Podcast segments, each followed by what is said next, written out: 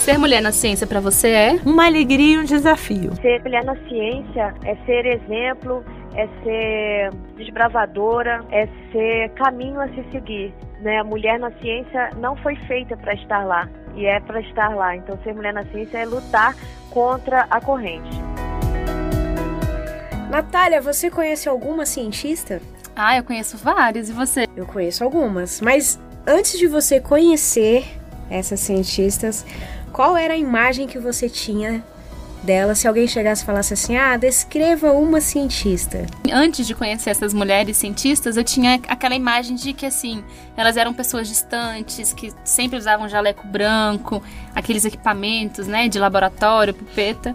É, mas cientista não é só essa cientista de bancada ou esse personagem figurativo que a gente vê aí em, em histórias e quadrinhos ou desenhos. Né? Não, né? não mesmo. São pessoas mais próximas do que a gente imagina e gente como a gente. Cientista também é aquela pessoa que faz ciência. E é isso que a gente vai discutir. Começamos agora o primeiro episódio do podcast Mais Mulheres e Meninas na Ciência. Realizado pela Fiocruz Brasília para que você, menina, conheça mais sobre a história e as trajetórias das nossas cientistas brasileiras. E entenda que você pode sim ser uma cientista. Olha, isso é fato. Estamos cada vez mais vivendo a presença de mulheres no mundo da ciência. Ainda não é uma coisa muito majoritária, mas a gente tem aí um, um, grande avanço de mulheres participando cada vez mais nas ciências e nas ciências exatas. Isso, foi por isso que foi criado então o Dia Internacional Mulheres e Meninas na Ciência, comemorado dia 11 de fevereiro e essa data foi criada pela ONU. Tem um instituto chamado Dina Davis que ele diz assim: se você pode ver, você pode ser. Virginia Elizabeth Davis é uma atriz norte-americana, produtora, escritora e ativista. Mas e aí? O que, que ela tem a ver com o nosso podcast? Assim como a gente, né, ela busca aumentar a representatividade das mulheres, mas no caso dela, da indústria de entretenimento e dos meios de comunicação. Mas a gente pode falar dela um pouquinho mais pra frente, né, nos próximos episódios. Ela merece um podcast.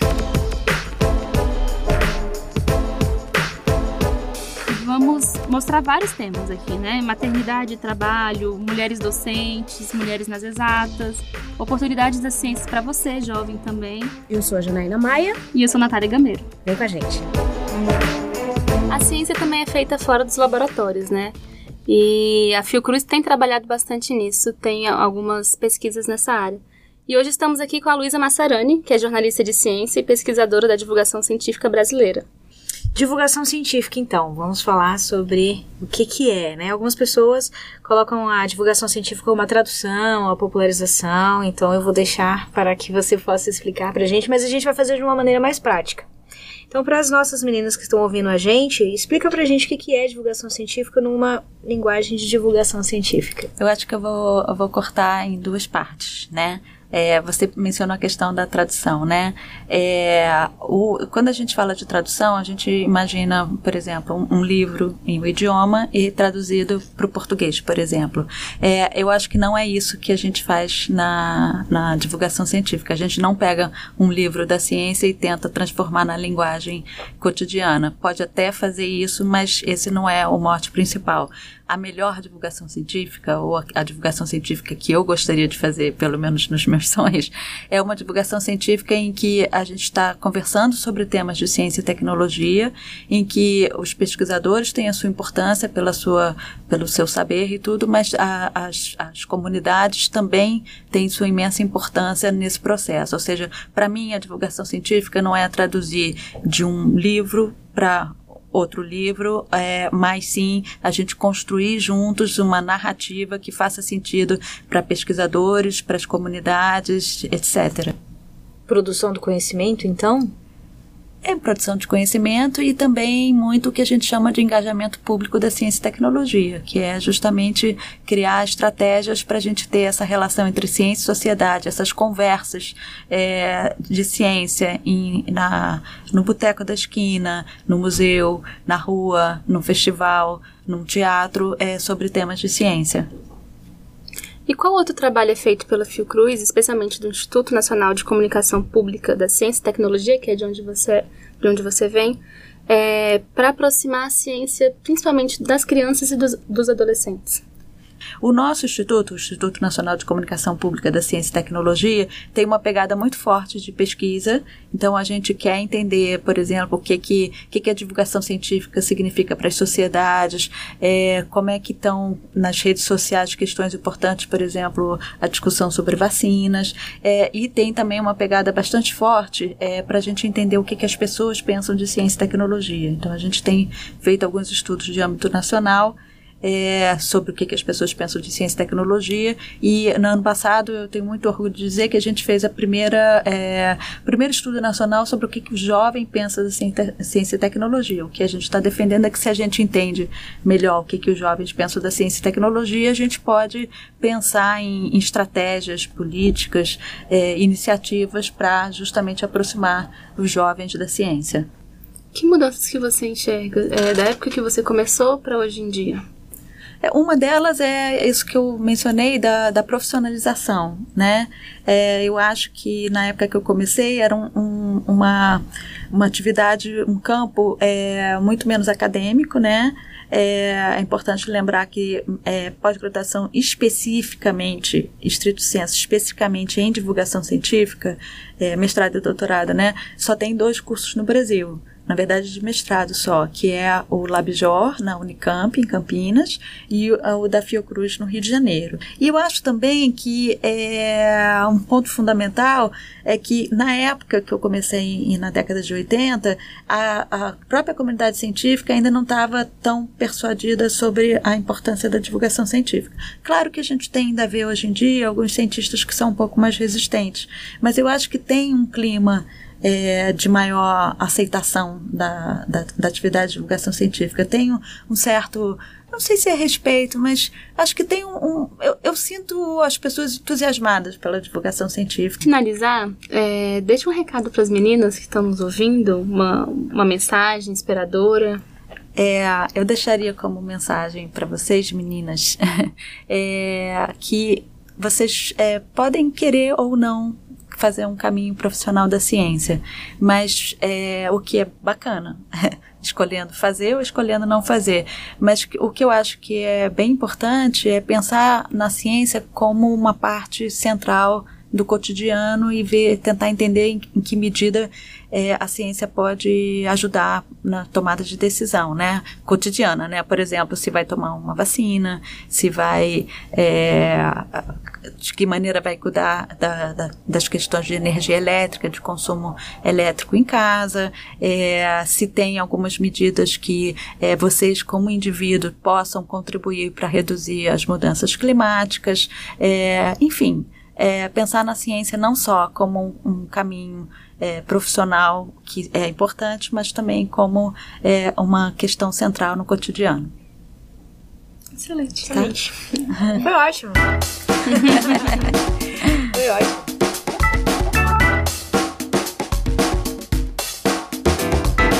E a gente começa ó, também um novo quadro nesse programa, que é o Deixa eu fazer um parênteses, que a gente uh, apresenta oportunidades em diversas áreas para vocês. Para que você possa conhecer o mundo de, de oportunidades e ofertas que tem na área de divulgação científica. E na ciência também. Hoje a gente vai falar sobre o curso de introdução à divulgação científica da Fiocruz, que você pode fazer, é um curso à distância que você pode fazer onde você estiver, no momento que você quiser. Para quem quer uma, uma formação mais para explorar a área, entender o que, que é a área, é, ter algumas técnicas de, de como fazer o diálogo com a sociedade, etc., eu convido para fazer o nosso curso online de introdução à divulgação científica, que foi feito pela Fundação Oswaldo Cruz, pelo nosso Instituto Nacional de Comunicação Pública da Ciência e Tecnologia.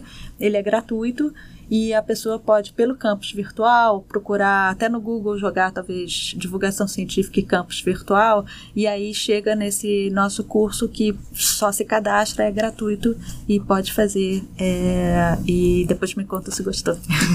então, gente, vocês ouviram a Luísa, ela falou sobre o curso. Se você também quiser dar um, uma busca aí, né, pesquisar do jeitinho que ela falou também, acontece, vai funcionar, mas a gente também colocou o link aí na nossa descrição no nosso podcast. Pode procurar lá, acessar e saber mais. No programa de hoje, nós recebemos também a Letícia Guimarães, que é atriz e diretora teatral e trabalha com ciência e arte há muitos anos. Tudo bem, Letícia? Tudo bem, vocês? Tudo bem? Tudo ótimo. Obrigada pela participação. Letícia, o que, que para você é divulgar ciência?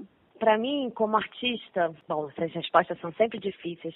Divulgar ciência é aproximar a ciência das pessoas, é, como eu, que também não sabia, não entendia de ciência, achava que ciência era uma coisa difícil, que arte era diferente de ciência, que hum, ciência era uma coisa para poucas pessoas. Então, divulgar a ciência, popularizar a ciência, problematizar a ciência, conforme a gente vai ganhando gosto nessa divulgação, a gente vai entendendo também que é preciso criticar a ciência. Não tem um olhar sagrado para o que é ciência. A gente pode se meter nela, se embolar com ela, e conversar com todo mundo sobre ela. Todo mundo tem capacidade de ter esses olhares críticos sobre a ciência. Então, abrir esse portão e falar, vem todo mundo porque está tudo misturado, a ciência está tá aqui o tempo todo. Então, isso para mim que é um conceito amplo, bem amplo, difícil de resumir é, do que é divulgar a ciência, mas acho que eu tentei explicar. E você, como atriz, como é que a ciência entrou na sua vida? Como a ciência entrou na minha vida?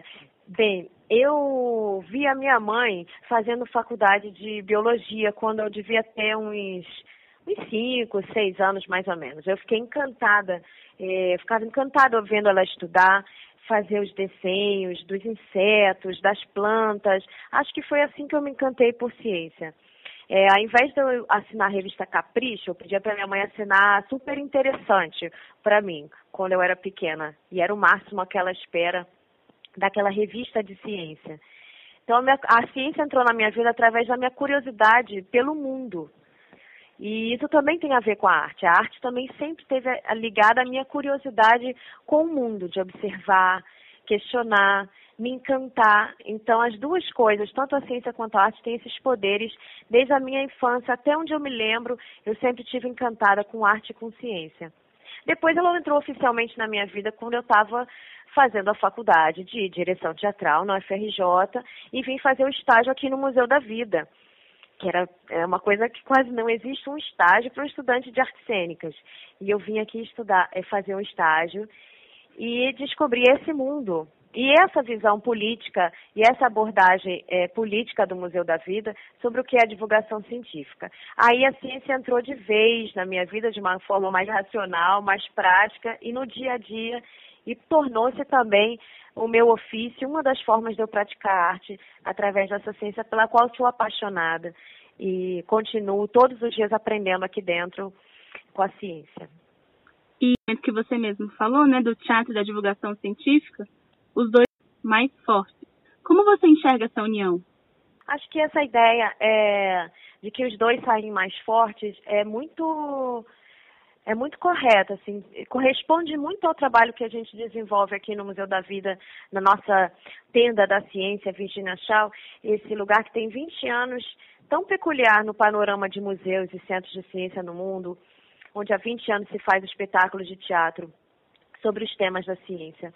É, eu acho que sim, que os dois saem mais fortes, é muito mais potente quando você fala de ciência através da arte, você quebra barreiras, é, você realmente aproxima e toca no, no, nas sensações, nos sentidos, sensibiliza de fato, o que muitas vezes você tenta fazer aí fora com divulgação científica de forma divertida ou de forma criativa e não, e não obtém resultado. O teatro, pelo menos eu posso afirmar que o que a gente faz aqui é profundamente transformador. E também fortalece a arte, porque também tira a arte do seu lugar é, como eu posso dizer, dentro do próprio umbigo, né? Muitas vezes a arte fala para, para os seus iniciados, para os artistas, para quem consome arte, para quem também faz parte desse meio.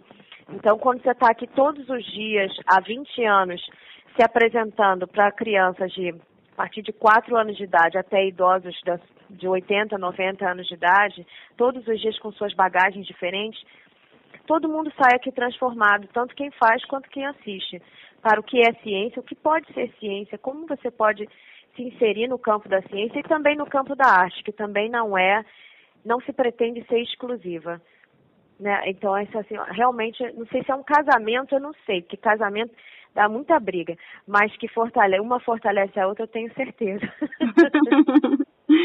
e é, tem alguma peça do Museu da Vida que esteja em cartaz para quem esteja para quem quiser é, assistir, quem está nos ouvindo? Gente, podem entrar no site, todas as redes sociais do Museu da Vida, que são alimentadas diariamente. A partir do mês de abril, vou voltar peças novas e todas as peças do repertório. São muitas. Vem uma peça nova, totalmente inédita e totalmente bombando do tema de agora, que se chama Invasores, que é sobre os movimentos anti-vacina. É que se passa dentro de um videogame. Essa peça é uma estreia, vai ser o projeto mais novo do Museu da Vida para esse ano e vai ficar em cartaz até o final do ano.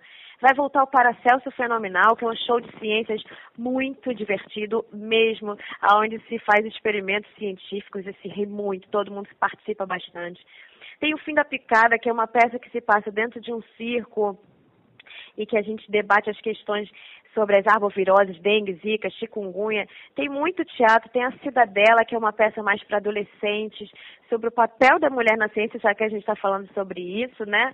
É, e sobre o papel da mulher na sociedade. Nossa, tem muita coisa. Então tem que entrar nas redes, Instagram do Museu da Vida, se inscreve lá e vai acompanhando. Então, gente, quem quiser é, ficar por dentro da agenda, é só entrar no instagram.com.br Museu da Vida Fiocruz. Só olhar lá todas essas peças que a Letícia nos falou. Ela merece um podcast. Ela merece um podcast. Ela merece um podcast.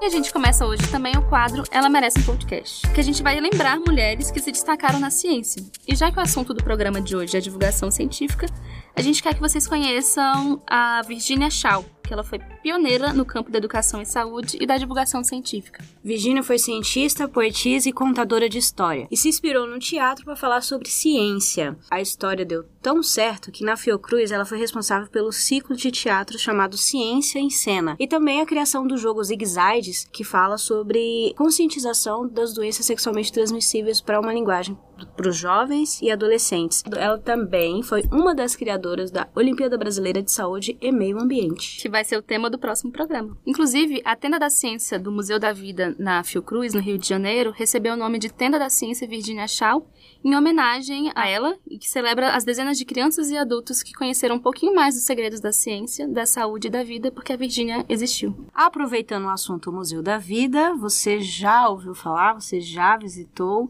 se não, não perca a oportunidade. É muito bom, tem muita coisa acontecendo no museu, tem parque ao ar livre, tem castelo, tem pirâmide, tem uma tenda de teatro, tem laboratório, tem trilhas histórico-ecológicas, tem um borboletário, salas de exposições, tem coisa tem pra muita caramba. Coisa. As visitas podem ocorrer de terça a sábado, não precisa agendar, mas a Nath vai falar disso um pouquinho mais. E é 0800. Sabe onde é que ele fica?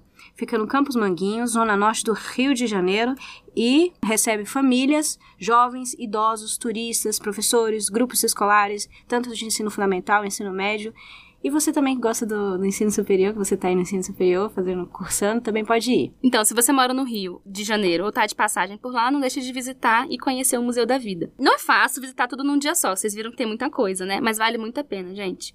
As atividades são pensadas para todas as idades, né? Famílias, jovens, idosos e grupos escolares. E são os mediadores estão lá sempre prontos para bater um papo. E olha que eles gostam de bater papo, viu? Partiu? Gente, quem visita corre o risco de se apaixonar, viu? No site www.museudavida.fiocruz.br você tem mais informações e ainda pode agendar visitas para grupos. Se você for sozinho, com a sua família, é, não precisa agendar, só se for em grupo. Então, repetindo o site www.museudavida.fiocruz.br. Um passeio muito massa, vai lá. Este episódio foi gravado antes da pandemia de Covid-19 no Brasil. Seguindo as recomendações das autoridades sanitárias do país, as atividades presenciais na Fiocruz estão suspensas. O Museu da Vida teve que se reinventar nesse período de isolamento social e pensou em atividades que o público pudesse realizar à distância.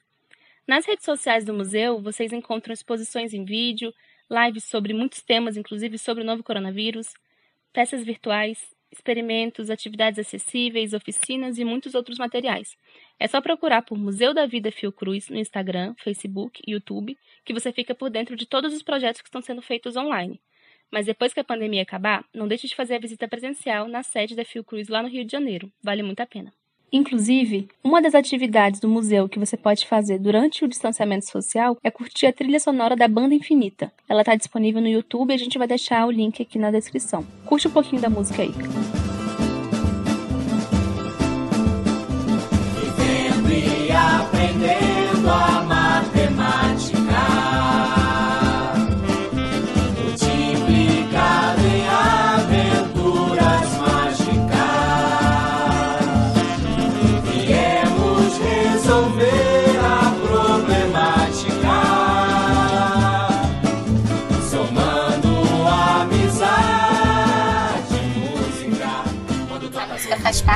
Trilha sonora da peça O Problemão da Bomba Infinita.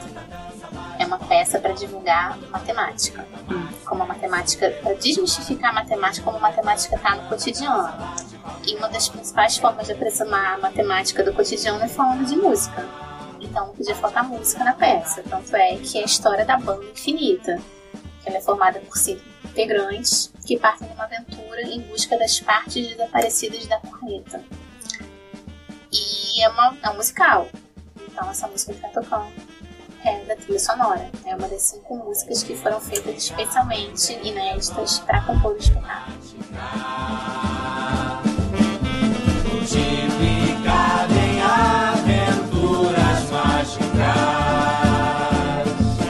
Direção musical e trilha sonora, Renato Frazão. Elenco, Jefferson Almeida, Letícia Guimarães. Nossa convidada de hoje, que além de atriz, é diretora da, da peça. Pablo Aguilar, Roberto Rodrigues, Sara Hanna e Sérgio Kaufmann. Coro infantil, alunos da Escola Municipal Marechal Espiridião Rosas, no Caju, Rio de Janeiro. Se tem alguma sugestão, comentário, crítica ou elogio, manda pra gente pelo e-mail divulgação.científica.fiocruz.br ou então deixe seu comentário aqui embaixo no, no podcast.